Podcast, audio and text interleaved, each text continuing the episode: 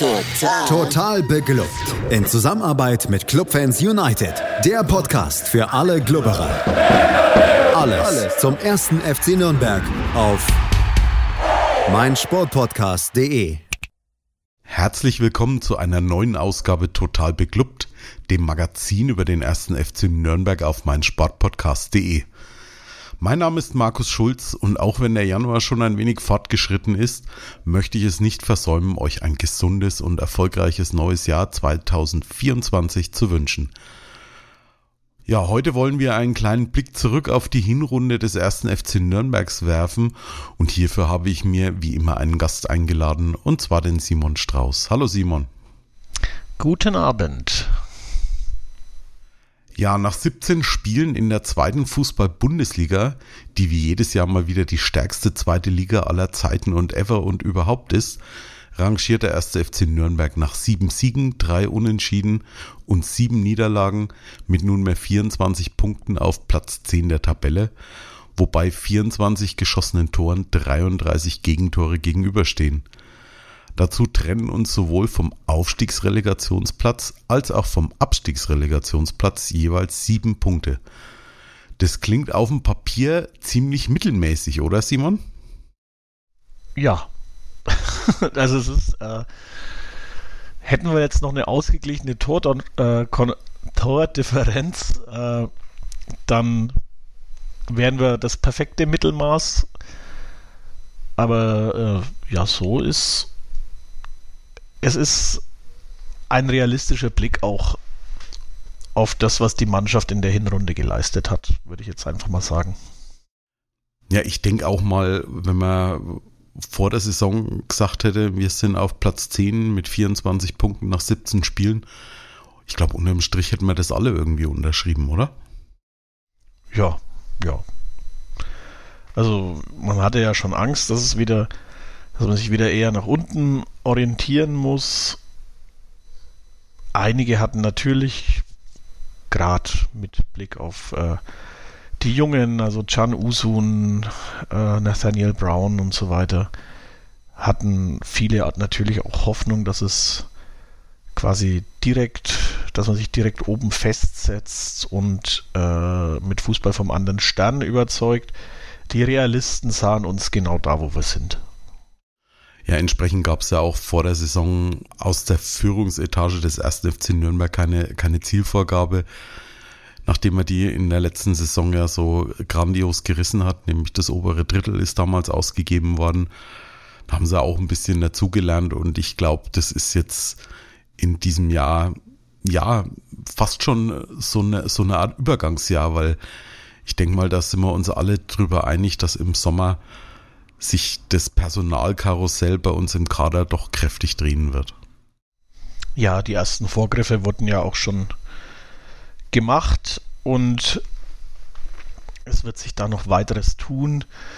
Ähm, ja, einen Can Usun wird man nicht halten können, aber dafür kriegt man dann genügend Kohle, hoffentlich, um einerseits den Verein äh, weiter finanziell auf ja, auf eine stabile, stabile, eine finanziell stabile Grundlage zu bilden und noch Geld zu haben, um möglicherweise Ersatz zu holen.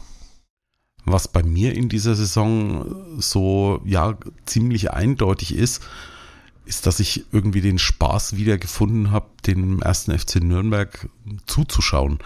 Also gerade in der letzten Saison musste ich mich schon echt oft zwingen, dass ich mir die Spiele anschaue und ja, ich bin auch ganz ehrlich, das Podcasten hat da überhaupt keinen Spaß gemacht. Deswegen waren das dann in der vergangenen Saison auch relativ wenige Folgen. Das hat sich in diesem Jahr oder beziehungsweise in der Vorrunde dieser Saison schon ein bisschen geändert. Ich weiß nicht, wie es dir ging. Hattest du auch wieder, wieder mehr Spaß oder waren eben doch wieder einige Dinge dabei, wo man sagt, boah, da habe ich mir jetzt irgendwie dann schon den Tag versaut und hätte mit meiner Zeit doch lieber was anderes angefangen. Ja, es gab schon durchaus Momente, also gerade so im Spätherbst, äh, wo ich mir dachte, warum bin ich jetzt, äh, warum habe ich mich jetzt in die Kälte gestellt? Aber es gab auch ja schon fast Fußballfeste. Also einfach auch Fußball, das ist ja das Schöne am Offensivfußball, den, den Christian Fiel spielen lässt. Da macht es einfach mehr Spaß zuzuschauen, als jetzt zum Beispiel bei einem Alois Schwarzschen äh, Zerstörerfußball. Ja, wobei Fußball da schon, äh, ja, eigentlich schon. Hochgegriffen. Ja, das denke ich auch. Ja, dröseln wir das Ganze doch mal ein bisschen auf. Also ich möchte jetzt nicht irgendwie Spiel für Spiel nochmal durchgehen und gucken, was da passiert ist und wie hat sich der Club da angestellt. Aber so ein paar, ja, Tops und Flops würde ich mir ganz gerne raussuchen. Wenn du jetzt an die Hinrunde denkst, was war denn für dich so, ja, das Top-Ereignis, was mit dem ersten FC Nürnberg zu tun hatte? Die erste Halbzeit in Paderborn war Fußball, der fußballerisch schon fast zu gut für die zweite Liga war. Muss man ganz ehrlich sagen. Also das war, da wurde eine eigentlich nicht leicht zu bespielende Mannschaft wie Paderborn sowas von an die Wand gespielt. Äh, also das war Fußball zum Zungeschnalzen. Ich fand äh, das Spiel gegen die Hertha, den 3-1-Sieg nach 1-0 Rückstand, äh, richtig stark. Es war kein einfacher Gegner. Und die Mannschaft hat einfach Charakter gezeigt. Allgemein finde ich, dass wir uns in dieser Saison von Rückständen nicht mehr so leicht entmutigen lassen. Also wir haben ja einige Spiele auch gedreht, sei es zu einem Unentschieden oder sogar zu einem Sieg, wie, wie auch gegen Wien Wiesbaden. Und was ich auch sehr, sehr schön fand, äh, war das 1 zu 9 gegen Oberneuland in der ersten Runde des DFB-Pokals, weil wir uns normalerweise im DFB-Pokal in der ersten Runde gegen weit unterklassigere Vereine immer so sehr schwer tun. Wir murksen uns irgendwie zu einem 1-0, 2-1 oder sonst was.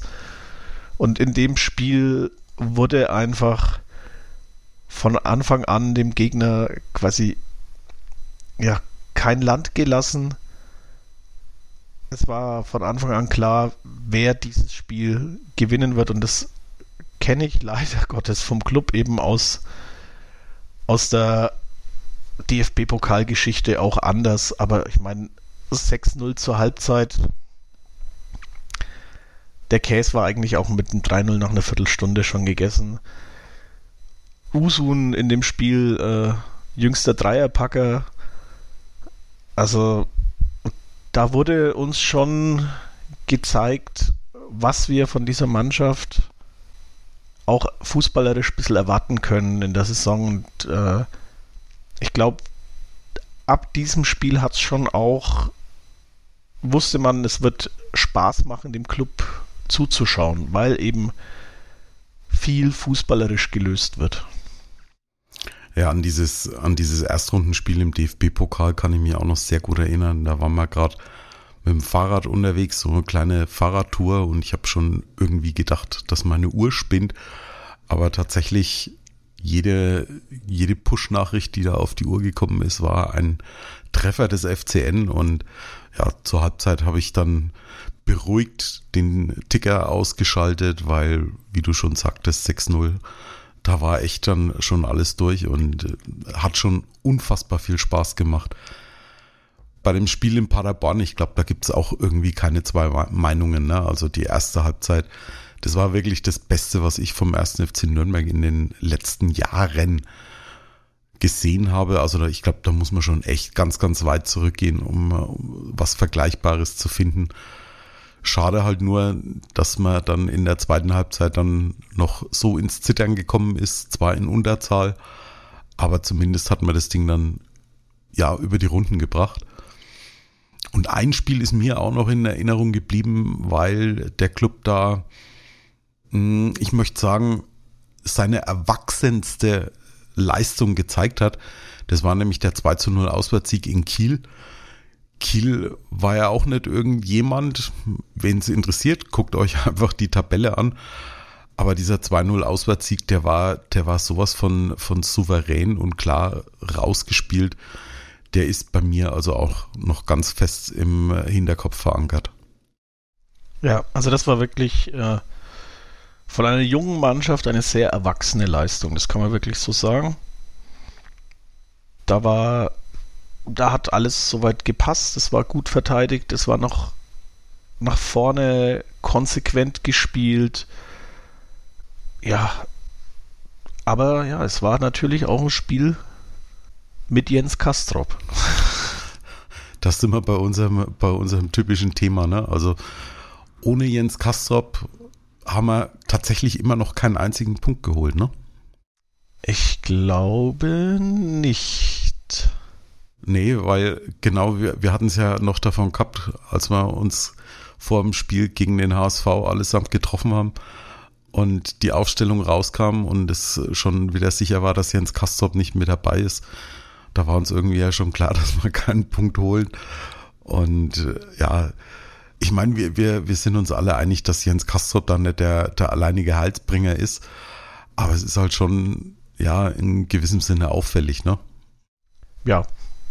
Also wir hatten es ja auch äh, in einem Podcast mal besprochen, wo wir das Thema eben angesprochen hatten. Er ist eben diese, dieser Spieler, den wir so nicht mehr im Kader haben, der eben diese Schnittstelle zwischen Offensive und Defensive bedient. Und das ist für unser Spiel so eminent wichtig, wie man sieht, wenn er fehlt. Von daher sind wir froh, dass er wieder fit ist. Und nicht gesperrt.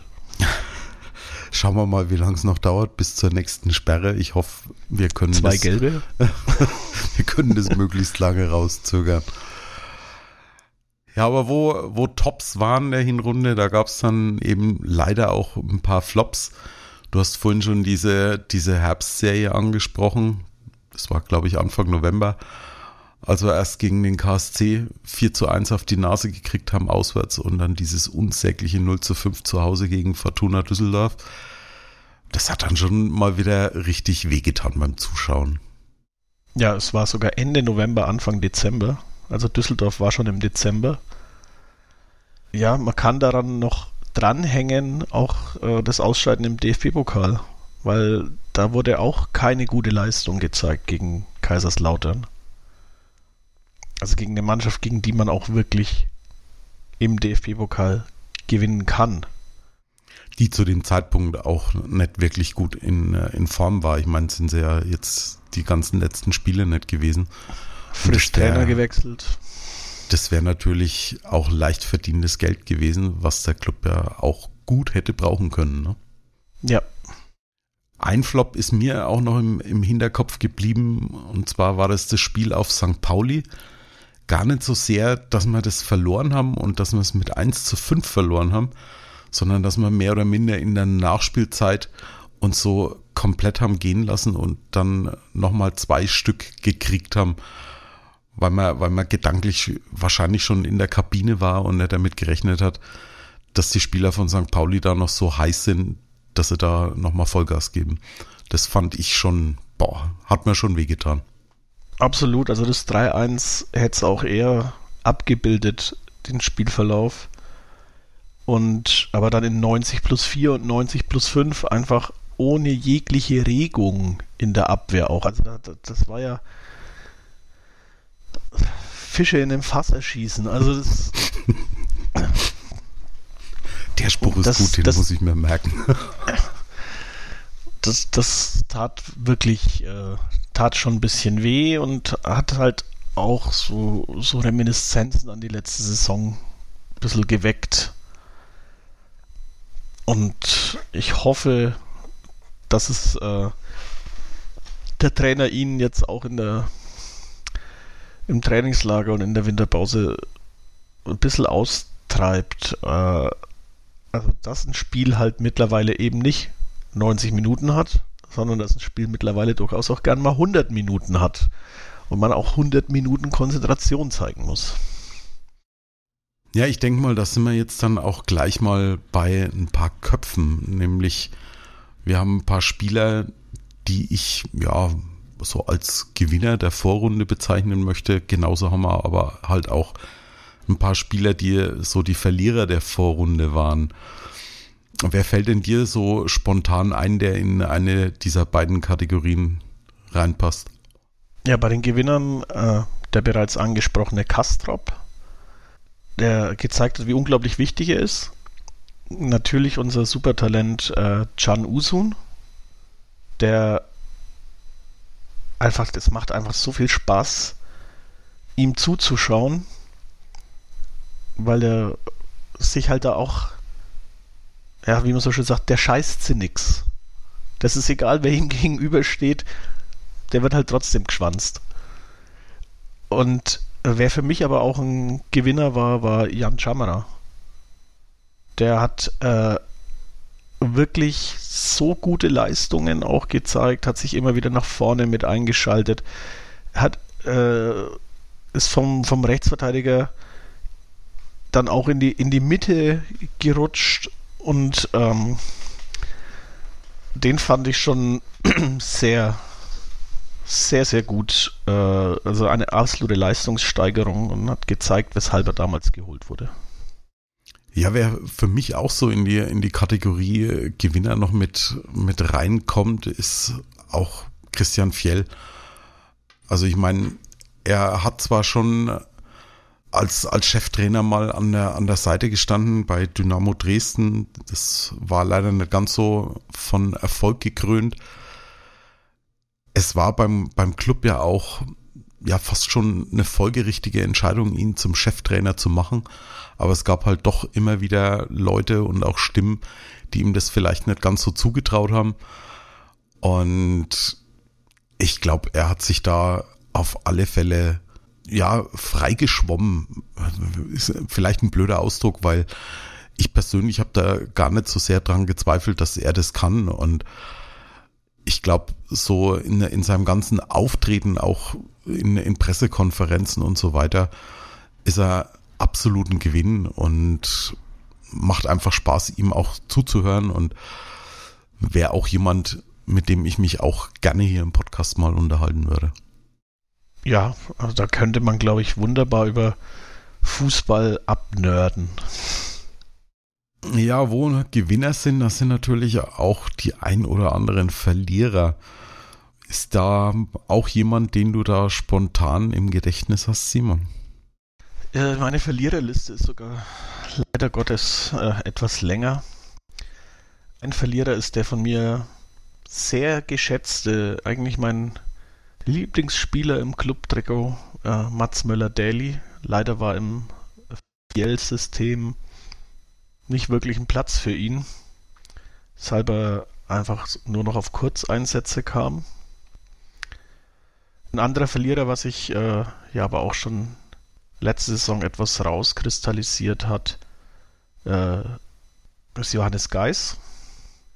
Er hat, kam auch nicht über Kurzeinsätze hinaus, hat aber dann beim äh, Spiel gegen den HSV, beim letzten Vorrundenspiel, eine bärenstarke Leistung gezeigt. Also in, so wie er da aufgespielt hat, so würde ich ihn sehr gern behalten.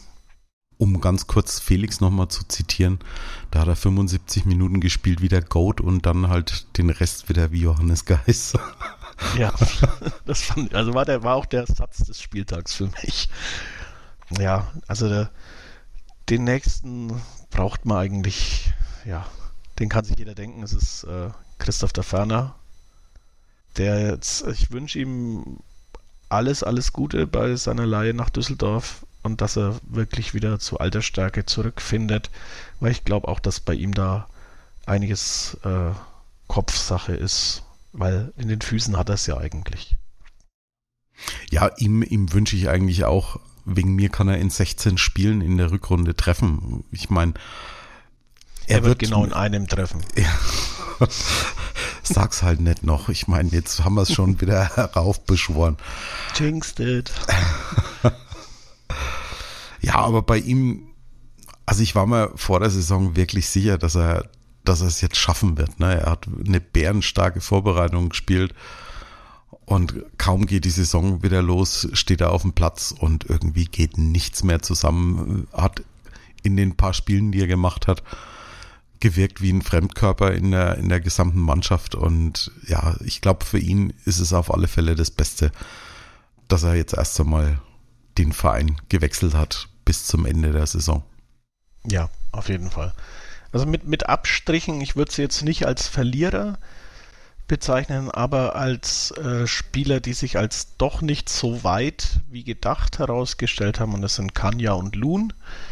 Äh, da dachte man ja, die könnten die erste Mannschaft direkt verstärken, dass auch, auch das Ali Loon äh, im äh, defensiven Mittelfeld quasi direkt Stammspieler wird. Ähm, wurde ja schon prophezeit, aber das hat sich dann eben herausgestellt, dass beide sowohl Julian Kanya als auch Ali Lun einfach noch nicht so weit sind, dass sie lieber noch ein bisschen Zeit im Regionalliga-Kader äh, brauchen, um sich zu entwickeln. Deswegen, wie gesagt, Verlierer in Anführungszeichen oder mit Abstrichen. Es ist einfach, ihre Zeit ist noch nicht ganz gekommen, aber sie wird sicher noch kommen. Deswegen würde ich sie jetzt ungern wirklich als Verlierer bezeichnen. Ein Verlierer möchte ich noch nennen, da möchte ich mich aber gar nicht auf einen einzelnen Kopf oder so festlegen. Aber ich sage mal ganz pauschal unsere Innenverteidigung.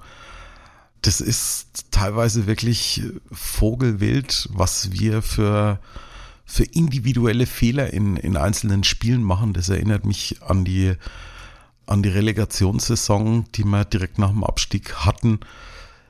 Da werden teilweise haarsträubende Fehler gemacht und im Prinzip kannst du egal wen da jetzt aufzählen, das passiert Janis Horn, das passiert Hübner, das passiert Marquez, das passiert Gürleyen. Und man hat es ja jetzt in der, in der Vorbereitung Der einzig gesehen. fehlerfreie diese Saison ist Schindler. Ja.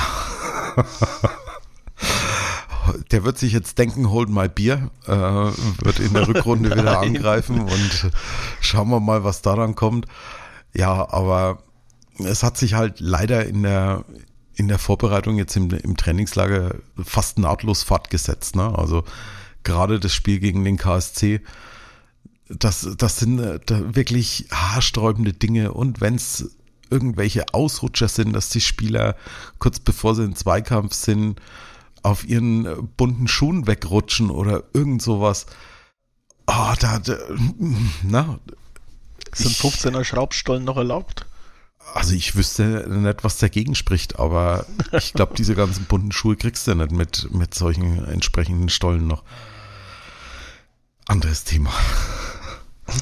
Bei den Gewinnern hätte ich trotzdem noch jemanden anzubieten. Bin jetzt drauf gekommen, weil ich gerade eben zu unseren Neuzugängen überschwenken wollte. Und zwar ist es für mich Kanji Okunuki, weil was er auf dem linken Flügel da in dieser Saison bislang gezaubert hat, das ist schon außergewöhnlich und ist ja auch schon bei diversen anderen Vereinen dann im Gespräch gewesen und man überlegt, wird man den Spieler dann über die Saison hinaus halten können.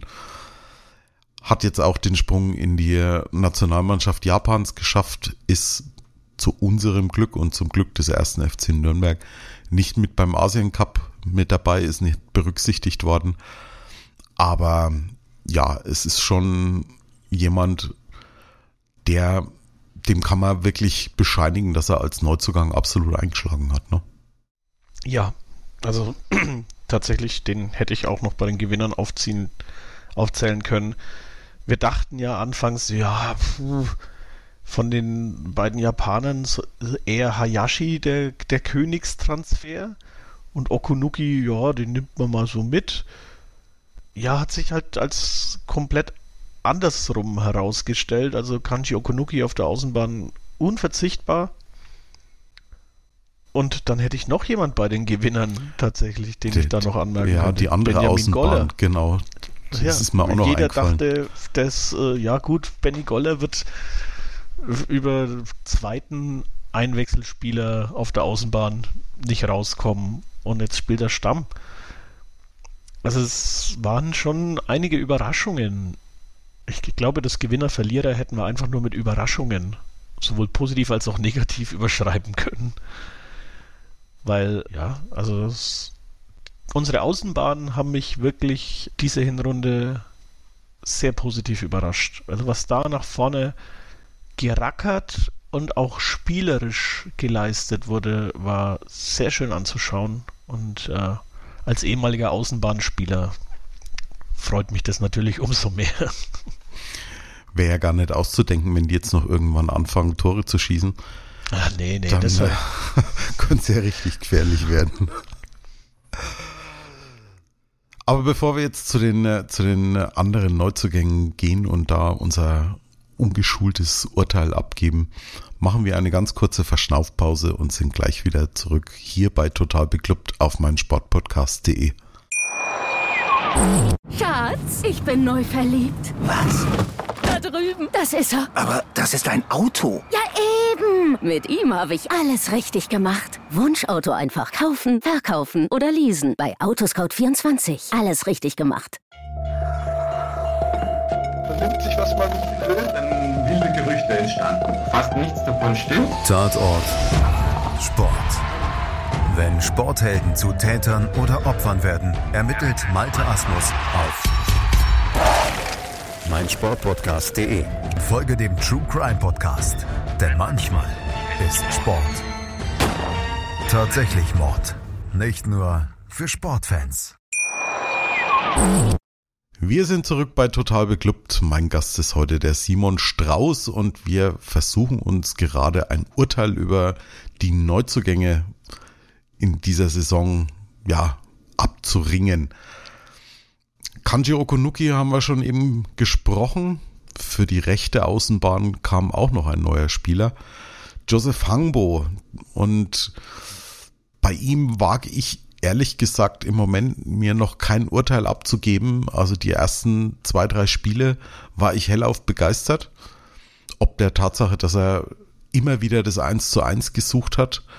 Ab dem vierten Spiel hat es mich dann fast schon ein bisschen genervt, weil es ja schon, er ist dann immer sehenden Auges in, in den Ballverlust dann fast schon reingelaufen. Und dann kam auch noch eine Verletzung dazu, die ihn jetzt die ganze Zeit komplett ja, ausgenockt hat. Wie siehst du ihn? Äh, ich ich liebe den Typen. ich finde ihn einfach, einfach cool. Ähm, man hat bei der Niederlage gegen Rostock gesehen, also da hätten ja, hätte Rostock das Spiel normalerweise nur zu neunt beenden dürfen oder so, weil er ja von jedem Gegenspieler nur auf die Socken gekriegt hat.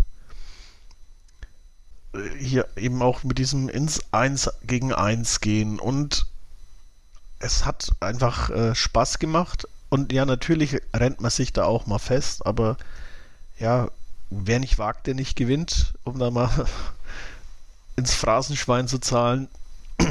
Also ich, ich mag seine Spielweise und er muss sich natürlich noch ein bisschen ans Körperliche gewöhnen in der zweiten Liga, aber ich glaube, das macht er auch. Ich hoffe, dass er bald wieder fit ist und uns dann ja so als erstmal, denke ich mal, als Backup für Benny Goller auch unterstützen wird und ja, und dann einfach diesen offenen Zweikampf auf der rechten Außenbahn, Goller gegen Hangbo, ähm, beide sakrisch schnell. Hangbo finde ich, der noch mit vielleicht der bisschen besseren Technik und auf jeden Fall dem besseren Schuss und äh, es ist, wenn er fit ist und wir da diesen Zweikampf auf der Außenbahn haben, kann es für uns nur positiv enden, glaube ich. Ich muss gerade noch mal ein bisschen drüber schmunzeln, als du sagtest, dass er sich an das Körperliche in der zweiten Liga noch ein bisschen gewöhnen muss. Der ist ja selber eine ganz schöne Kante, ne? Ja, das ist ein, das ist, also der sieht ja aus, als würde er American Football spielen. Das ist echt eine Kiste. Ähm, ja, aber ich habe ihn zweimal getroffen und da wirkt er, ist eher äh, ein schüchterner, zurückhaltender junger Mann, sehr höflich. Also scheinbar wird mittlerweile auch äh, auf den Charakter geguckt bei Einkäufen. Das hatten wir ja, Timo Gebhardt, äh, nicht immer. Ich weiß gar nicht, was du Sabiri meinst. Ähm, Entschuldigung. ähm, ja, aber kommen wir wieder zurück äh, von einer Kante zur nächsten Kante. Es war einer, ich glaube sogar der erste Neuzugang, der festgestanden hatte, nämlich Ahmed Gürleyen. Innenverteidiger kam vom SVW in Wiesbaden. Transfer stand schon fest, bevor Wiesbaden wirklich an die zweite Liga denken konnte. Und bei ihm bin ich so, so ein bisschen zwiegespalten. Ne? Auf der einen Seite unglaubliche Zweikampfwerte. Auf der anderen Seite aber auch jemand, der immer mal wieder für, einen für Bock gut ist. Ne? Weiß ja. ich jetzt nicht, ob es daran liegt, dass er vielleicht für die zweite Liga noch ein bisschen Eingewöhnungszeit braucht. Aber im Prinzip bringt er ja eigentlich alles mit, was ein guter Innenverteidiger heutzutage mitbringen muss. Sogar noch mehr, weil er auch noch schnell ist. Also er ist ja tatsächlich einer der schnellsten Spieler in der Mannschaft. Und äh, das denkt man bei, bei seiner Statur eigentlich gar nicht. Spitzname der Panzer. Und so, so tritt er auch auf, aber manchmal ja, panzert er ein bisschen zu viel. Also da, ist er, da wirkt er dann eher, eher schon so wie der Elefant im Porzellanladen. Da ist er ein bisschen ungeschickt, aber ich, das sind auch alles Dinge, die mit der Erfahrung kommen. Er ist ja auch noch jung. Und ich finde ihn keinen schlechten Transfer und er ist ein stabiler Innenverteidiger für die zweite Liga. Würde ich jetzt einfach mal behaupten. Nächste Neuzugang, auch wieder Innenverteidiger Ivan Marquez, Spanier. Für mich vor der Saison so gefühlt der neue Kopf der Innenverteidigung, gerade an Betracht der Tatsache, dass Christopher Schindler ja mit seinem Kreuzbandriss die komplette Hinrunde noch ausgefallen ist. Er hatte dann allerdings das Problem, dass er sich sehr bald verletzt hat und dann auch so irgendwie nicht so wirklich hundertprozentig in den Rhythmus reingekommen ist. Und gerade bei ihm erhoffe ich mir jetzt, das Trainingslager war jetzt in seiner Heimat in Marbella, dass er sich da noch ein Stück weit akklimatisiert hat und jetzt in der Rückrunde seine ja, beste Leistung abrufen kann. Er hat uns ja auch in einigen Spielen schon gezeigt, dass er der, der Turm in der Schlacht sein kann. Also er hat ja auch, es gab ja Spiele, da hat, äh, hat er da hinten alles rausgeköpft und weggegrätscht und sonst was. Also ich halte ihn schon auch für einen, immer noch für einen, für einen sehr guten Transfer und ich glaube sogar, dass der Marquez-Transfer noch vor dem Güleyen-Transfer feststand. Da bin ich jetzt gar nicht mehr so richtig im Thema drin. Ich dachte, Güleyen hätte man schon während der, während der letzten Rückrunde irgendwie gehabt, aber gut. Ja, aber Marquez eben auch. Egal wie, waren auf alle Fälle zwei trotz allem gute Transfers, auch wenn wir hier jetzt schon wieder was zu kritteln haben. Aber ich glaube, bis man uns mal hundertprozentig äh, versöhnt, das dauert halt immer noch ein bisschen. Aber die Rückrunde ja. beginnt ja am Samstag, da können sie alle zeigen, was sie können. Ja, und einen Spieler haben wir, haben wir schon kurz angesprochen, der Ichi Hayashi, auch Japaner. Bin ich auch noch so, so ein bisschen zwiegespalten. Er, er bringt immer ganz gut Schwung rein, war dann aber auch irgendwie nicht hundertprozentig fit. Und ehrlich gesagt, so mit ein bisschen Abstand zum letzten Spiel in der Vorrunde ist das, was mir am meisten im Gedächtnis geblieben ist sein, seine Ausdauer beim Kaugummikauen auf dem Platz. ja, er in den letzten Spielen zeigt er, warum wir ihn geholt haben. Finde ich, er war lang irgendwie nicht so wirklich drin und jetzt kommt er an. Die Laie von Daichi Hayashi war übrigens sogar äh, vor dem Transfer von Amit Gürleyen fix. Ich habe gerade nämlich nachgelesen. Oh yes. Also wenn ich nochmal irgendwas behaupte, dann äh, äh, dreht es ins Gegenteil und dann könnte es vielleicht stimmen. Oh Gott. Nee, also Marquez war erst der Sechste, dann hat erst Fiello übernommen. Dann äh, kam Hayashi am 20.06. und am 26.06. kam Ahmed Gülen. Ah, es war alles innerhalb eines Monats und da war ja auch viel los. Also. Und ich noch nicht im FCN-Modus wieder. Okay, ich, ich gelobe Besserung. Ja, dann versuchen wir doch mal so, ja, oder ich glaube, wir können, wir können die, die Vorrunde jetzt einfach mal abhaken. Oder gibt es noch irgendwie was, was dir so im, im Hinterkopf geblieben ist? So diese, diese Pfiffe gegen Christian Martinia im, im Heimspiel, die ihn dann verunsichert haben und sowas möchte ich jetzt gar nicht mehr so, so groß breitreten. Äh, das war unnötig und arschig. Und ich glaube, so unterm Strich können wir mit der, mit der Hinrunde soweit zufrieden sein. Es gibt ein paar Baustellen, vor allem im Kader. Mhm. Aber entsprechend hat Olaf Reppe da in den letzten Wochen, glaube ich, ganz gut Stunden geschoben und ein bisschen was getan. Zum einen haben wir ein paar Abgänge, beziehungsweise sind Abgänge mehr oder minder ja, in, der, in der Pipeline. Auch schon in Bezug auf den Sommer. Als erstes stand die Laie von, von Daferner zu Fortuna Düsseldorf fest. Haben wir ja vorhin schon gesagt, dürfte wahrscheinlich so ein Win-Win-Win-Geschäft sein. Wir haben, wir haben Kaderplatz frei bekommen Christoph Taferner hat die Möglichkeit, sich woanders zu zeigen. Und Düsseldorf hat seinen sehr schwach besetzten Kader jetzt noch ein bisschen in der Breite verstärkt. Und ich würde ihm auch wirklich wünschen, dass er, wie gesagt, in 16 Rückrunden spielen darf er wegen mir treffen, in einem möglichst nett. Aber was du davon hältst, hast du ja auch schon gesagt. Wobei ich auch froh wäre, wenn wir gegen Düsseldorf nicht wieder fünf kassieren. Ähm, ja, das unterschreibe ich absolut.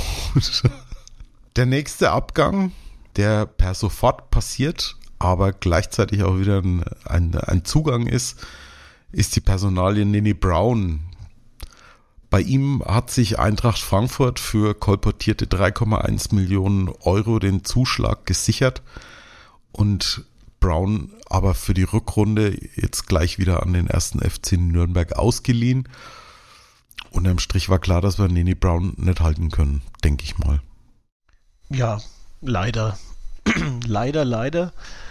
Ähm, ich glaube aber auch, der Junge wird äh, bei Eintracht Frankfurt seine Einsätze bekommen nächste Saison. Und ich glaube auch, dass seine Karriere oder sein, sein Aufstieg damit noch nicht zu Ende ist und äh, freue mich schon auf die Nachzahlungen, die ja angeblich auf bis zu 5 Millionen ansteigen können. Also ich, ich wünsche ihm da auch nur alles, alles Gute dann äh, ab der nächsten Saison in Frankfurt. Allein glaube ich, dass A, der Wechsel viel zu bald kommt für ihn. Ihm hätte, glaube ich, noch eine Saison in der zweiten Liga, glaube ich, ganz gut getan das ist jetzt ganz uneigennützig mal, ne? Also unabhängig mhm. davon, ob er die jetzt bei uns spielt oder beim anderen Zweitligisten.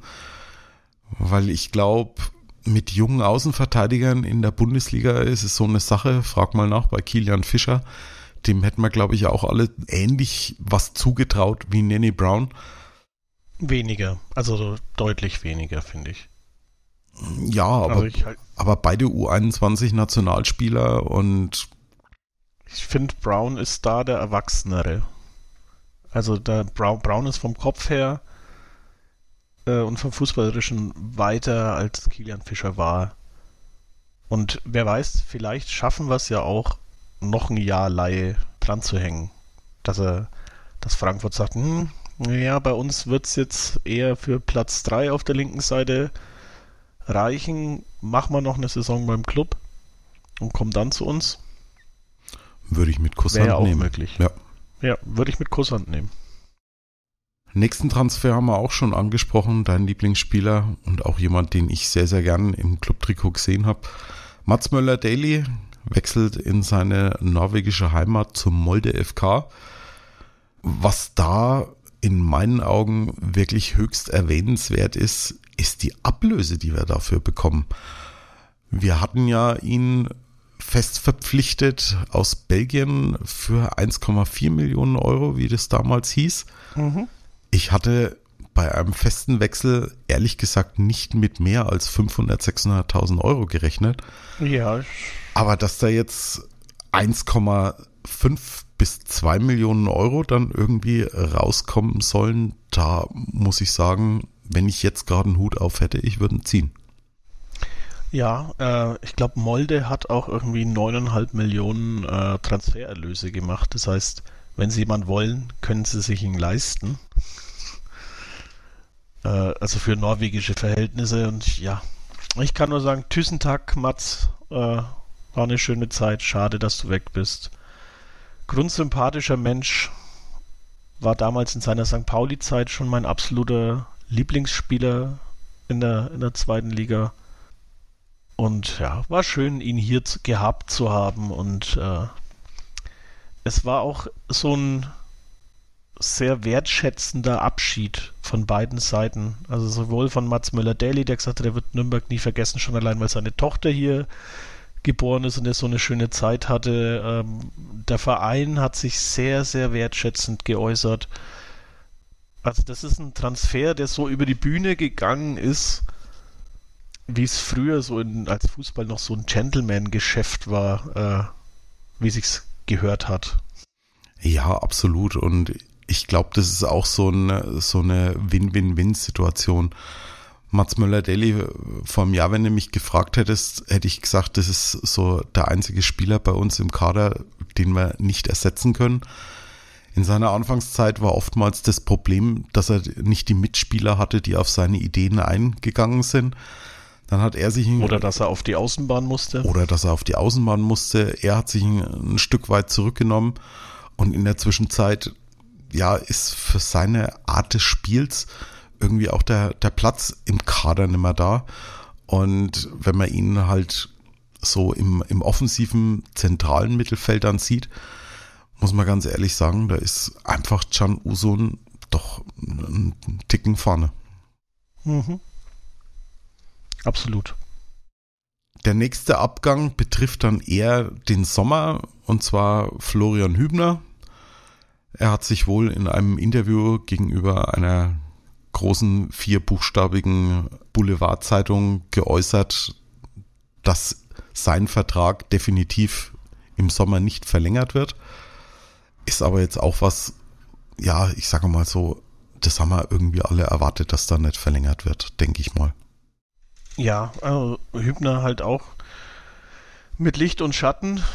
Äh, mal köpft und grätscht da alles weg und ist äh, wirklich so ein Berg in der Abwehr, der das, das, der hinten alles stabilisiert. Und dann hat er wieder einen Klops drin, wo du dir nur noch einen Kopf fassen kannst.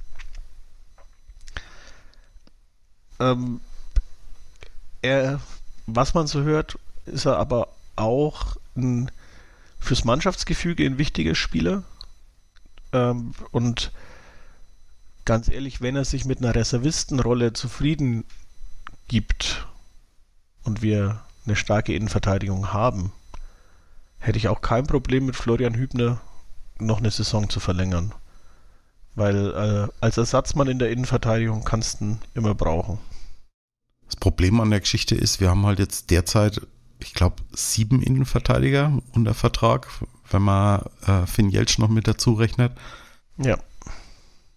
Und es wird der Kaderplatz sein, ganz ehrlich. Ja, das denke ich mal auch. Der nächste Innenverteidiger, wo auch schon spekuliert wurde, ob er uns vielleicht im, im Winter verletzt, verletzt, ja, ob er uns im Winter verlässt, aber er ist eben verletzt, schon die ganze Vorrunde irgendwie gewesen.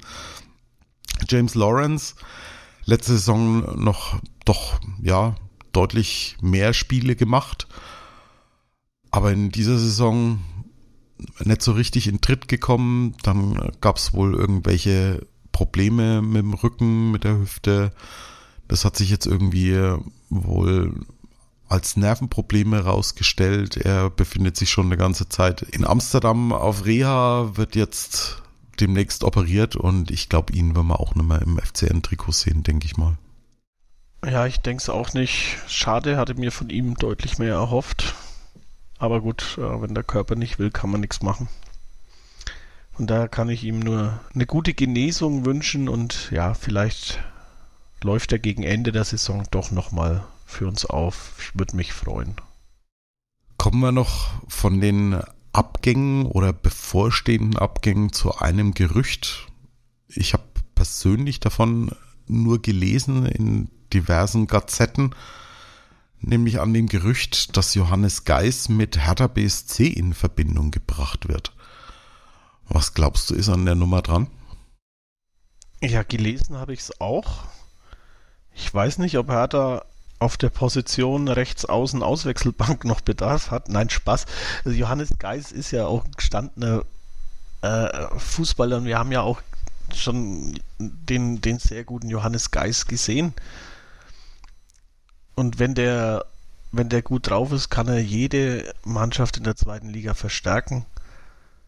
Und äh, ich sehe es schon kommen, der wechselt zu Hertha und gegen uns gibt es eine direkt verwandelte Ecke oder so. Also da wird dann plötzlich wieder aus Johannes Geister der Standardspezialist. Und wenn er das wird, dann stelle ich öffentlich unseren Standardtrainer in Frage. ja, und das, das wäre dann allerdings auch zu Recht. Ich kann mir es ehrlich gesagt ganz gut vorstellen auf der einen Seite. Hertha hat er doch einige junge Spieler und ich glaube, die, die 15 Dadais, die im Kader sind, die könnten einen gestandenen Ex-Bundesligaspieler, Ex-Champions League-Spieler wie Johannes Geis, der würde denen, glaube ich, ganz gut zu Gesicht stehen und da könnten sie sich auch einiges abgucken, denke ich mal. Also ja, also ist gerade jemand, der die jungen Leute schon auch führen kann. Das auf jeden Fall. Ja, und bevor wir zu den Neuzugängen beziehungsweise geplanten Neuzugängen und alles, was sich darum dreht, kommen, machen wir noch eine ganz kurze Unterbrechung und sind dann gleich wieder zurück hier bei Total Beklubbt auf meinen Sportpodcast.de. Schatz, ich bin neu verliebt. Was? Da drüben. Das ist er. Aber das ist ein Auto. Ja, eben. Mit ihm habe ich alles richtig gemacht. Wunschauto einfach kaufen, verkaufen oder leasen. Bei Autoscout24. Alles richtig gemacht. Wir sind zurück bei Total Beklubbt und mein Gast ist noch immer ganz tapfer der Simon Strauß. Ja, Simon, über Abgänge, geplante Abgänge und eventuelle Abgänge haben wir gerade gesprochen. Aber auch auf der Zugangsseite hat sich ein bisschen was getan. Ich glaube, die, die erste Meldung, was da in der Winterpause jetzt rumkam, war, dass man schon den ersten Neuzugang für den kommenden Sommer getätigt hat. Und zwar ein junger Spieler vom MSV Duisburg, Kaspar Jander, der wohl von einigen Profivereinen umworben wurde, hat sich für den ersten FC Nürnberg entschieden. Ist auch ein Zeichen dafür, dass der Club bei jungen Spielern wieder einen ganz guten Namen hat. Ja, absolut. Und gerade wenn man sieht, wer an Jander mit dran war, also da war ja Holstein Kiel, da war der HSV. Also das sind ja auch nicht irgendwelche Zweitliga-Vereine, die da dran waren. Dass es sich dann für uns entschied, ähm, ist durchaus unserer Jugendarbeit anzurechnen, würde ich jetzt behaupten. Wir zeigen gerade in dieser Saison eine hohe Durchlässigkeit. Und ja, wenn, wenn man sich anschaut, dass eben Usun und Brown, äh, wie die gehandelt werden, dann sieht natürlich ein, ein junger Spieler uns schon auch als Möglichkeit sein Sprungbrett in höhere Sphären zu sein. Von daher freue ich mich. Kaspar Jander, ich habe ihn jetzt noch selber noch nicht spielen sehen. Äh, was man über ihn liest, soll er ja so die Kategorie Kastrop sein. Und äh, das wäre ja nicht schlecht, wenn wir da einen zweiten hätten, weil ich glaube auch, dass ein Jens Kastrop im, spätestens im Sommer Begehrlichkeiten des ein oder bei dem ein oder anderen Erstligisten wecken wird. An dieser Stelle nochmal vielen, vielen Dank an den ersten FC Köln, dass er unsere Kaufoptionen nicht gekontert hat. Ich glaube, die würden sich immer noch in allerwertesten beißen, weil ich glaube, so ein Kastrop würde denen in der Bundesliga im Moment ganz gut zu Gesicht stehen. Der, äh, mit dem würden sie nicht da stehen, wo sie jetzt stehen, würde ich mal behaupten. Kaspar Janda, ein Spieler, so was ich so gehört habe in dieser Saison, einer der wenigen Lichtblicke beim MSV Duisburg. Deswegen kommt er auch erst im Sommer, auch wenn ja die nächste Personalie mich schon wieder dazu gebracht hat, es trotzdem zu versuchen, ihn vielleicht schon im Winter jetzt zu bekommen. Und zwar hat man einen ehemaligen Nürnberger NLZ-Spieler, Marcel Wenig von Eintracht Frankfurt, ausgeliehen mit Kaufoption. War, glaube ich, bis zur U13 bei uns im Nachwuchsleistungszentrum. Ist dann zum FC Ging dann Bayern. zu den Bayern, ja. Genau, und dann schließlich und endlich jetzt bei Eintracht Frankfurt gelandet, 19 Jahre jung. Ja, und dann Testspiel im Trainingslager und was alle befürchtet hatten, Kreuzbandriss. Ist mal, ja, hatten wir ja nicht erst einmal, dass sowas passiert ist. Und ja, man könnte halt schon fast wieder das Kotzen bekommen, ne? Ja, das ist ja das, ist ja das Übliche. Club kauft jemand, der verletzt sich oder leiht jemand, er verletzt sich. Ähm, wäre ja schon, wäre schon seltsam, wenn es anders wäre. Aber es ist wohl nur äh, in Anführungszeichen das vordere Kreuzband betroffen, deswegen ist die Wahrscheinlichkeit sogar gar nicht mal so gering, dass wir ihn diese Saison sogar noch für ein, zwei, drei, vier Spiele sehen können.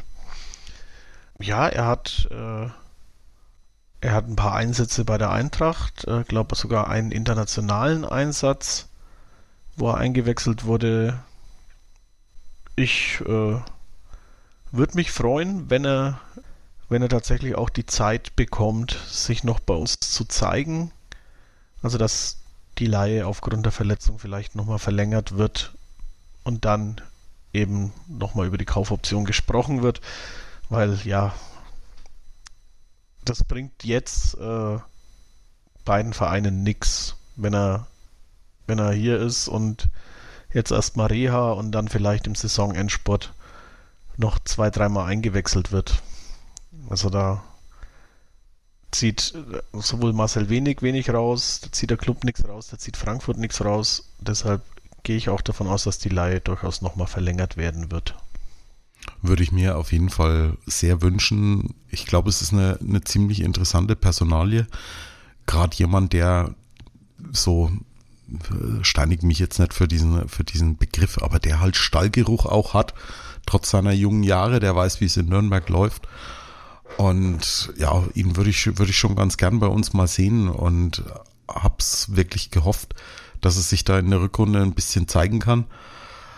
Ist halt auch gerade eine, eine Position, wo wir durch den Abgang von Mats Möller-Daly halt schon auch ein bisschen Bedarf haben. Ne? Also wenn du dir mal unseren Kader anschaust, wir haben mehr Innenverteidiger als Mittelfeldspieler und pff, Ja.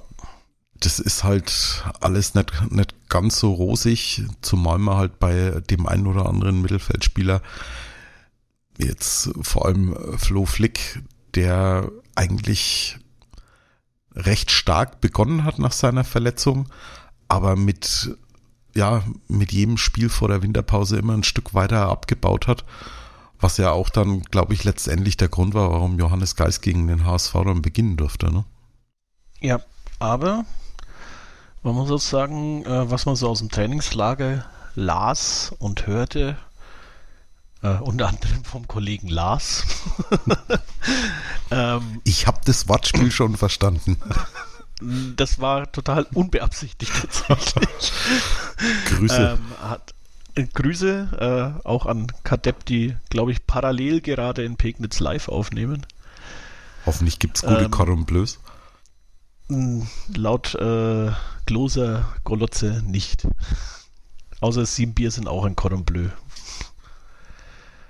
Äh, ja, aber Flick soll wohl im Trainingslager wieder der Alte gewesen sein. Wäre sehr zu wünschen, gerade so diese, diese Sechser-Position, da haben wir ja eigentlich schon seit, seit Jahren so eine gewisse Vakanz und in der letzten Rückrunde, als wir ihn von Schalke ausgeliehen hatten, haben wir alle schon gedacht, jo, das ist es, aber jetzt so in der Vorrunde, also wie gesagt, so mit jedem Spiel bin ich ein Stück weit unzufriedener geworden und hoffen wir, dass er, dass er dieses Tief jetzt dann überwunden hat. Ja. Wenn man sich die Tabelle anschaut und dann sieht, wie wenig Tore der erste FC Nürnberg geschossen hat, macht eigentlich deutlich und dann gerade eben auch noch im Bezug auf den, auf die Laie von Christoph Daferner nach Düsseldorf, dass der Club einen Mittelstürmer braucht. Wir haben ja Hayashi, der da gespielt hat, meistens dann Can Uson als falsche Neun, aber so, ein, so eine richtige Kante vorne drin, hat uns da bislang gefehlt. Da gab es dann in der Winterpause erstmal ein loses Gerücht über Terence Boyd, der in Lautern nicht mehr gewünscht wurde. Dann ein gewisser Ole Säter von Rosenborg Trondheim. Dann gab es ein Gerücht äh, über einen Václav Seik von Sparta Prag. Alles beide Spieler, die mir ehrlich gesagt überhaupt nichts sagen, über die ich auch nicht großartig was gefunden habe. Aber dann gab es einen Trainingsgast, nämlich Sebastian Andersson. Der wiederum hat mir was gesagt, hat in Deutschland erst bei Kaiserslautern gespielt, dann war er eine ganze Zeit bei Union Berlin, zuletzt beim ersten FC Köln, hatte dann eine Knieverletzung, hat sich dann noch ein Krankenhauskeim zugezogen und dann lange nicht gespielt, war seit Sommer vertragslos, ist 32 Jahre alt und hat jetzt, ich glaube, gestern ist es bekannt geworden, einen stark leistungsbezogenen Vertrag bis Saisonende unterschrieben, nachdem er im Trainingslager wohl doch ziemlich überzeugt haben muss. Ja, er hat unser einziges Tor im Trainingslager vorgelegt. Äh, und wohl auch äh, vorne drin immer wieder für Aufruhr gesorgt. Äh, ich finde die Lösung mit einem stark leistungsbezogenen Vertrag bis Saisonende okay. Ähm, da kann es eigentlich keine Verlierer geben. Ich fand es schon überraschend, äh, als er das erste Mal mittrainiert hat, dass er direkt äh, von einem 90-minütigen Training 80 Minuten durchgehalten hat, weil ich glaube, wenn ich so lange äh, nicht mehr wirklich äh, gespielt hätte wie er, hätte mich da äh, direkt irgendwie wiederbeleben müssen nach 80 Minuten, aber er scheint sich sehr gut fit gehalten zu haben. Und äh, das zeugt, zeugt ja auch von seiner Einstellung. Ja, und wenn du dir mal anschaust, in der Vergangenheit hat er auch immer gewusst, wo die, wo die Bude steht. Ne? Also die, ja, die Zahlen eine, sind schon recht beeindruckend, möchte ich mal sagen. Ja, und es ist eine Sturmkante. Es ist, ist auch äh, nicht zu klein. Das heißt, äh, vielleicht gewinnen wir dann auch mal vorne drin wieder einen Kopfball. Und der größte Vorteil, da kommst du jetzt wahrscheinlich nicht drauf, aber das ist mein, mein etwas durchgedrehtes Hirn, was da, was da so irgendwelche Synapsen querlegt, aber Sebastian Andersson erinnert mich immer noch an Jörn Andersen. Ja, selige Zeiten beim FCN. Ja. ja, ansonsten waren im Trainingslager in Mabea und in der gesamten Vorbereitung aus dem NLZ noch Spieler dabei, nämlich zum einen Kanya. Hofmann ist wieder fit und auch Finn Jenschwam dabei. Ebenso ist auch Christopher Schindler wieder im Mannschaftstraining zurück. Glaubst du denn, dass sich in Sachen Zugänge beim ersten FC Nürnberg da jetzt in dieser Transferperiode noch irgendwie was tun wird? Oder glaubst du, wenn jetzt nicht noch irgendein Spieler den Verein verlässt, dass es das jetzt war? Ja, wenn, wenn Geis äh, wechselt, könnten wir noch jemand fürs Mittelfeld holen. Aber unser Kader war eh schon etwas aufgebläht was man so gehört hat, hat Hoffmann äh, in, im Trainingslager eine sehr, sehr gute Leistung als Rechtsverteidiger gezeigt äh, und übt da durchaus Druck auf Jamra aus. Ähm, äh, was auch nicht schlecht ist, weil Jan Jamra sich ja an der Ferse verletzt hatte dann im Trainingslager. Ja, äh, Julian Kanja soll es wohl immer noch ein bisschen fehlen. Also es ist halt dieses bei der Annahme springt der Ball halt äh, doch noch ein bisschen zu weit für die zweite Liga weg. Für die Regionalliga reicht es, aber für die zweite Liga eben noch nicht, sozusagen. Also war so die Aussage. Ja, und Jelch ist halt einfach äh, die Innenverteidigungshoffnung, die der Verein hat. Und ich hätte auch nichts dagegen, wenn Christopher Schindler und Finn Jeltsch irgendwann unsere Innenverteidigung diese Saison stellen. Also die, die Erfahrung und die jugendliche Unbekümmertheit, äh, glaube könnte was werden. Ja, wobei Christian Fell ja eben gerade in Bezug auf Finiel schon, schon gesagt hat, ne, dass man da jetzt ein bisschen auch langsam machen muss, ne, die, die Kirche im Dorf lassen. Er, er ist zwar U17 Weltmeister, aber wenn du dir mal anschaust, so was aus den vergangenen Turniermannschaften bei U17 Turnieren geworden ist, da ist halt wenig auch übrig geblieben. Mhm. Und man will, da, man will ihn da ganz, ganz langsam mal ranführen. Wobei auch Christopher Schindler im Interview wohl gesagt hat, dass Finn Jelsch für sein Alter schon wirklich enorm weit ist. Ist er auch. Also, wenn man ihn da, also ich habe äh, ein bisschen was vom Testspiel gegen Karlsruhe gesehen. Mein Beileid. Ja, ich, wie gesagt, das war auch nur ein bisschen. Ich habe mich dann, habe dann doch gern mal gesappt. Ähm, aber ja, es war nicht alles schlecht und äh, bei so viel Offensivaktionen von Karlsruhe konnte sich natürlich die Innenverteidigung auch auszeichnen. Er hatte schon ein paar gute Aktionen. Ja, zu den anderen beiden Personalen möchte ich auch noch was loswerden. Kann ja, man darf halt bei ihm auch eines nicht vergessen, der hat vor einem halben Jahr noch fünfte Liga gespielt, ne? Also es genau, ist, genau. Es also das ist sowieso schon was, wo man sagen muss, das ist erstaunlich, dass der überhaupt so weit schon ist.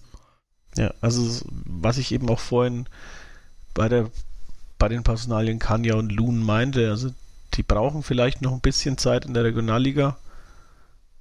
Und dann können sie aber die absolute Verstärkung im Kader sein.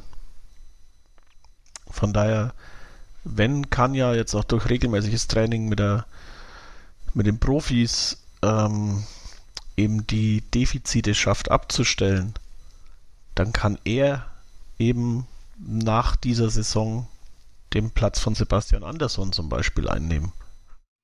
Es sei denn, Sebastian Andersson schießt in der Rückrunde jetzt 15 Buden und wir verlängern dann einfach mal ganz frech. Mit dann äh, trage ich ihn persönlich zu Pfalzner Weiher zur Vertragsverlängerung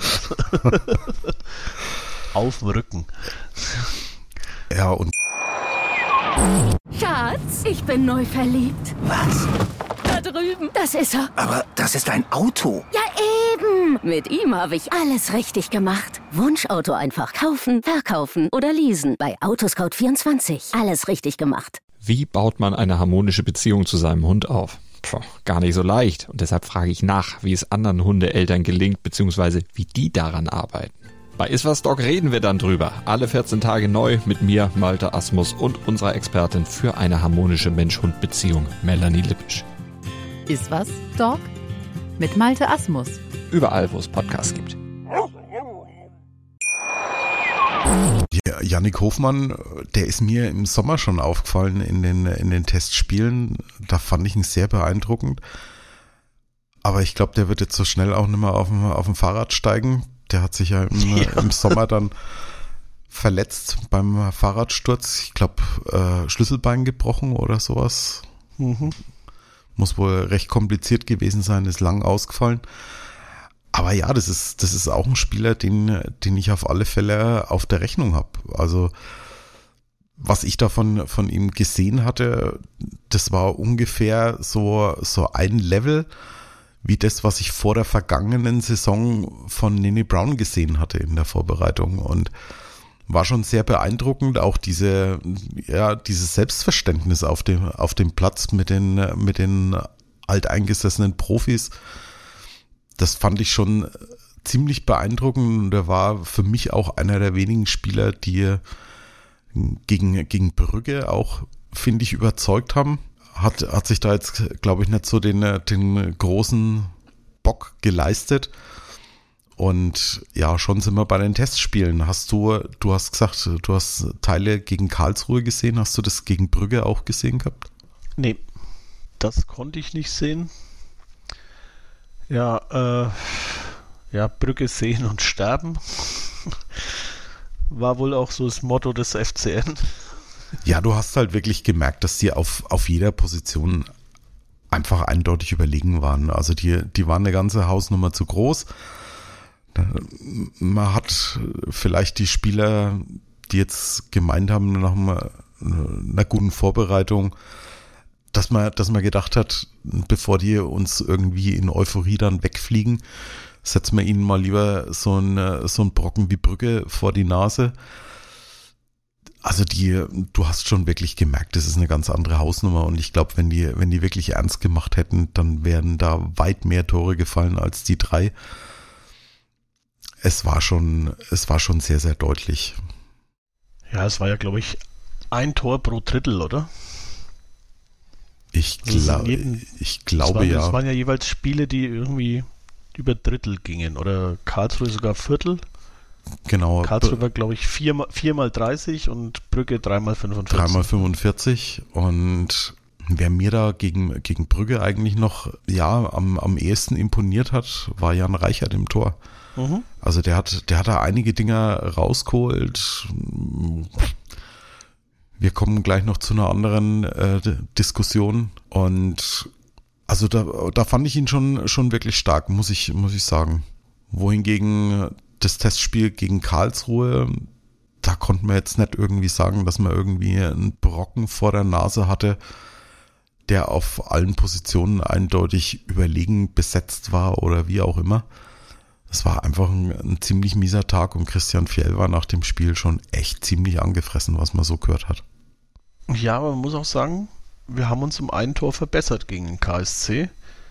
Das heißt, in der Rückrunde gibt es nur noch eine 2-1-Niederlage und das, da kann man dann nur sagen, ja, war knapp. Bist du so leicht zufriedenzustellen, Simon? So kenne ich dich gar nicht. Vielleicht bin ich auch einfach nur etwas sarkastisch, weil das, was ich gesehen habe, war natürlich auch äh, viel zu viele Chancen für den KSC. Also Wanicek, Matanovic, Zivzivatze, die konnten da mehr oder weniger alles mit der, mit der Hintermannschaft des FCN anstellen.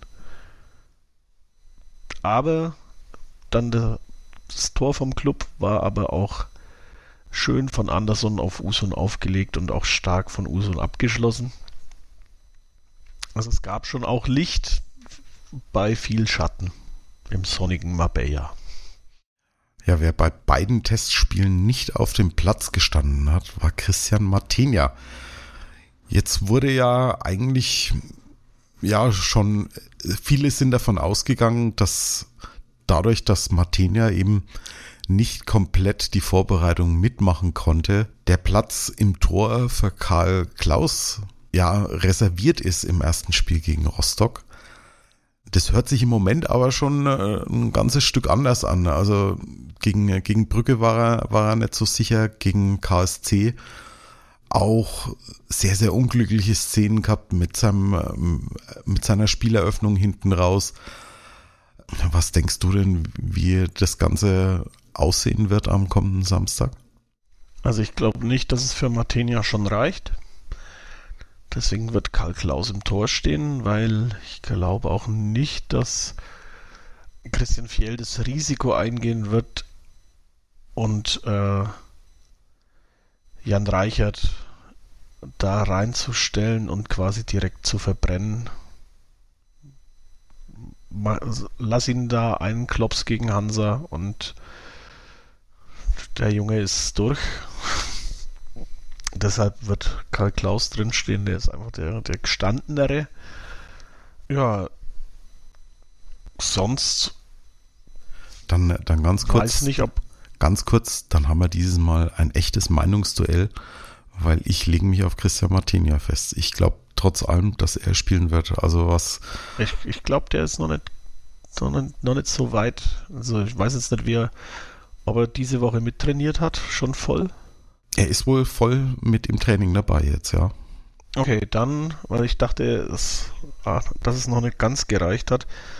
Wenn er, wenn er voll trainiert, dann würde ich auch sagen Christian Martinia.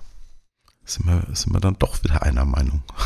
ja, also ich dachte eben, Martinia ist noch, noch im Aufbau, hatte diese Woche aber auch noch nicht viel Zeit, um mich mit dem Club zu beschäftigen.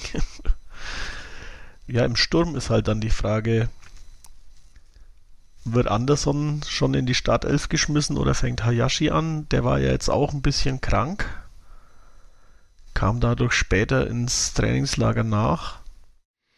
Also da könnte ich mir vorstellen, dass das wirklich äh, Anderson anfangen wird. Hayashi dann äh, als Joker kommen wird. Also ich glaube, einer von den beiden wird auf jeden Fall die neuen spielen mhm. und Can Usun wieder ein Stück ins Mittelfeld und hinter die Spitzen zurückrutschen. Also da bin ja. ich mir relativ sicher. Bei den, äh, bei den offensiven Außen, glaube da gibt's keine große Diskussion. Das werden wieder Okunuki und Goller sein, denke ich mal, oder? Ja, denke ich auch. Ähm, Schleimi hat ja äh, wohl mal salopp gesagt, ein bisschen verkackt im Trainingslager, also muss da nicht so überzeugt haben. Deswegen wird sein Startelf-Platz erstmal weg sein. Aber dafür haben wir ja Kastrop auch wieder.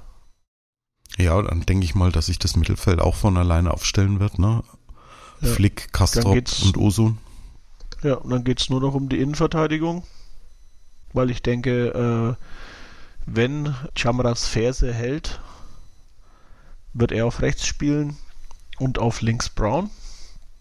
Und dann die Innenverteidigung, und da gehe ich von Marquez und Horn aus. Marquez bin ich, bin ich bei dir, Horn bin ich auch bei dir. Ich bin mir noch nicht so sicher mit, mit den Außenverteidigern. Ich glaube, dass es bei, bei Jamra echt eng wird. Der hat heute, glaube ich, auch wieder nicht mittrainiert. Dann Valentini. Dann, dann wird Walle spielen bin ich mir auch relativ sicher. Ich glaube nicht, dass er, dass er Yannick Hofmann reinwerfen wird. Ja, und auf der Linksverteidigerposition, da muss es wohl auch ein paar äh, harsche Worte gegeben haben, ob der Leistung von Nene Brown. Das war wohl auch nicht so wirklich das Gelbe vom Ei, was er gegen Karlsruhe gezeigt hat. Auf der anderen Seite muss wohl Erik Wegesser ein, ja, ein unheimlich starkes Trainingslager hingelegt haben. Mhm. Dazu Hab haben wir, auch gehört, ja. Dazu haben wir immer noch Tim Handwerker. Also da bin ich echt mal gespannt. Da, da lege ich mich ehrlich gesagt noch nicht auf Nene Brown fest. Ja, Wegesser hat gegen den KSC äh, einen der gefährlichsten Freistöße, die ich diese Saison vom Club gesehen habe, geschossen. Also der war sehr knapp vorbei. Und der war auch so, also, also von Höhe und so weiter hat alles gepasst. Also und Schärfe und Schnitt.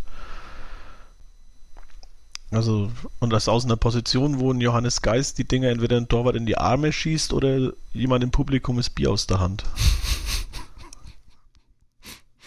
Das war jetzt nicht nett. Das war echt jetzt nicht Entschuldigung, nett. Johannes. Ich möchte mich in aller Form entschuldigen. Aber ich bin ich muss, absolut Ich habe einen billigen Gag auf deinem Rücken ausgetragen. Ja, aber es kommt ja nicht ganz aus der hohlen Hand. Ich meine, kannst ja. du dich erinnern, wann wir zuletzt einen direkten äh, Freistoß irgendwie mal versenkt, versenkt haben? Ja. Ich glaube letzte Saison. Das war sogar Geist, glaube ich, ne? Es kann sein. Oder hat nicht Handwerker einen reingehauen? Ich bin mir ehrlich gesagt unsicher, aber allein die Tatsache, dass wir drüber nachdenken müssen, zeigt eigentlich.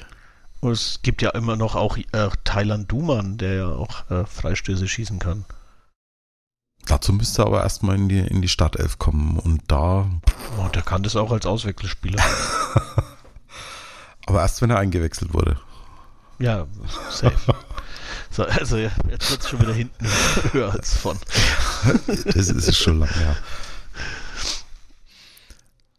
Ja, was, was denkst du denn? Wird der, wird der Club nach einer, einer miesen Generalprobe dann zumindest zum Saisonauftakt gegen Rostock dann entsprechend was auf den Rasen bringen? Ich wünsche mir es. Das letzte Heimspiel gegen Rostock war ja das DFB-Pokalspiel das lange scheiße aussah. Bis Felix Lohkemper kam. Bis Felix Lohkemper kam. Vielleicht stellt er ja auch Felix Lohkemper vorne auf. Einfach so als Maskottchen, gutes Omen. Oder er lässt ihn schon nach einer Viertelstunde warm laufen, um die, um die Rostocker nervös zu machen. Das kann natürlich oh, auch ja, sein. das äh, wäre natürlich auch was, aber das Gute ist wirklich, dass das Spiel gegen Rostock eben noch nicht so lang her ist. Ich weiß noch, da saß ich äh, auf Island äh, in einem Pub und hab mit dem Uli Dickmeier auf dem Handy äh, immer mal wieder beim Club reingesappt und dann irgendwann, oh, oh scheiße, scheiße, scheiße. Äh, also erstmal nur Ticker und dann am Schluss haben wir dann, äh, haben wir es auf Sky noch geguckt, äh, dass es auch wirklich nicht schief geht, bevor wir dann auf äh, Konzerte gegangen sind. Und ja, wie gesagt, es ist noch nicht so lange her, es kann sich noch jeder gut dran erinnern, denke ich, an das Spiel, an die Stärken von Rostock. Deshalb ist es ganz gut, dass die jetzt als erstes Team kommen. Und ich glaube, dass wir nach diesem Spiel mit einem positiven Torverhältnis gegenüber Hansa Rostock in dieser Saison dastehen. Und es wird mindestens ein 2 zu 0. Das klingt doch schon nochmal ganz gut. Also ich bin mir auch relativ sicher, dass sie ein ganz anderes Gesicht zeigen werden als zuletzt gegen Karlsruhe. Da wird schon Christian Fjell dafür sorgen, der wird den Jungs das Nötige erzählen noch in dieser Woche und sie entsprechend heiß machen. Und daher glaube ich an einen erfolgreichen Rückrundenauftakt. Ein Thema müssen wir noch besprechen. Das ging so ein bisschen auch durch die, früher sagte man Blogosphäre, gibt sowas noch? Nee, ne? Und zwar ein von uns allen geschätztes Portal, das auch unser Kooperationspartner über einige Jahre war, existiert leider nicht mehr. Clubfans United, ursprünglich mal 1995 als clubfans.de von Stefan Helmer gegründet, seit 2006 unterstützt von Alex Endel. Die beiden waren ja ziemlich häufig bei uns im Podcast mit dabei. Später dann auch Flo Zenger und Michael Schnabel. Viele werden ihn als Belschanow wahrscheinlich noch besser kennen. Sie haben jetzt Clubfans United ein bisschen einschlafen lassen in der, in der letzten Zeit und haben nun beschlossen, das Jahr 2024 sozusagen nicht mehr aktiv zu sein. Es ist sehr schade, es ist, ich weiß nicht, wie es dir ging, aber Clubfans United war eigentlich in, in jeder Hinsicht immer so der erste Punkt, wo man im Internet mal geschaut hat, wenn, äh, ob es irgendwie was Neues auch gibt. Und ja, sehr, sehr meinungsstark, sowohl von Stefan als auch von, von Alex. Und ja, die, die Analysen vom, vom Flo waren natürlich auch immer erstklassig. Und wenn äh, der Michael seine Glossen geschrieben hat, da war auch immer was zu lachen dabei. Also war schon immer sehr amüsant, sich dort aufzuhalten. Ja, also für mich war Club Fans United, also gerade die, die, taktischen Analysen von, von Flo Zenger, äh, fester Bestandteil bei der Vorbereitung auf den Podcast, weil ich äh, von Taktik eigentlich keine Ahnung habe, aber dank der Analysen von Flo einfach gescheiter herreden konnte. Äh, das heißt, darauf müsst ihr jetzt verzichten auf gescheite Herreden mit Substanz. Es wird nur noch gescheiter hergeredet. Ja, es war ähm, wirklich eine der ersten Anlaufstellen, wenn man irgendwas zum Club lesen wollte. Äh, auch, wie du schon sagtest, sehr meinungsstark. Ja, all good things come to an end. Es ist schade, aber sie haben es ja auch äh, ausreichend begründet. Äh, Alex hat jetzt ein ja, eher neues Projekt. Ähm, Flo, wie alle wissen. Würde mit dafür sorgen, dass die, dass die Clubfrauen in der ersten Liga bleiben? Ja, und das, er hatte ja auch schon gesagt, also dass er sich jetzt seit er beim FCN arbeitet, äh, rausnimmt, einfach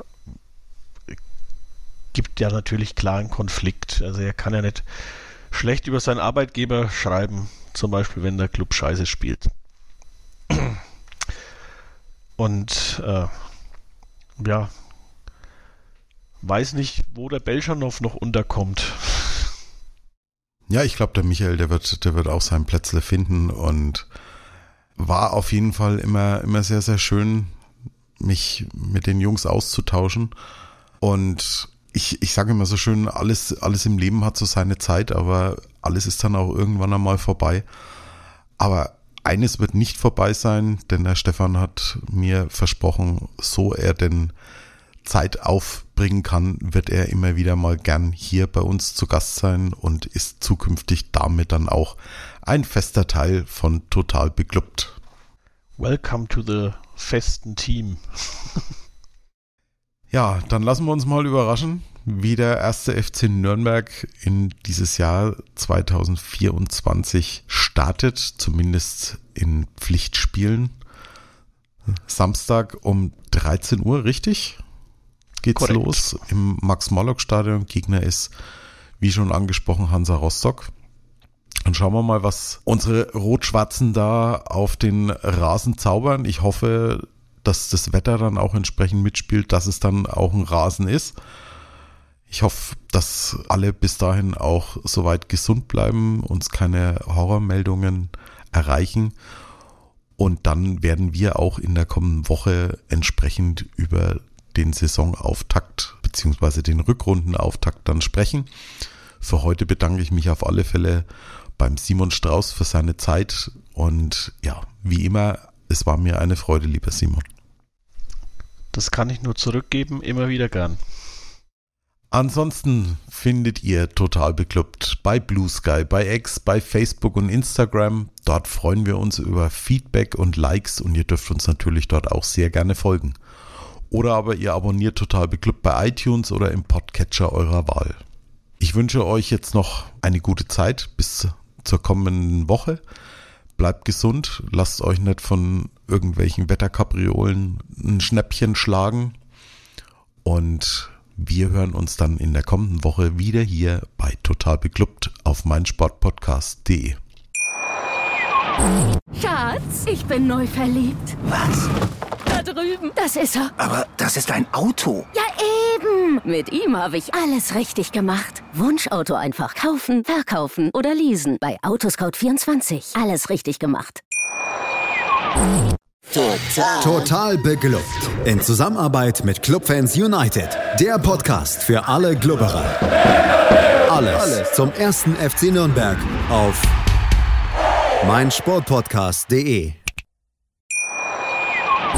Schatz, ich bin neu verliebt. Was? Da drüben. Das ist er. Aber das ist ein Auto. Ja, eben. Mit ihm habe ich alles richtig gemacht. Wunschauto einfach kaufen, verkaufen oder leasen. Bei Autoscout24. Alles richtig gemacht.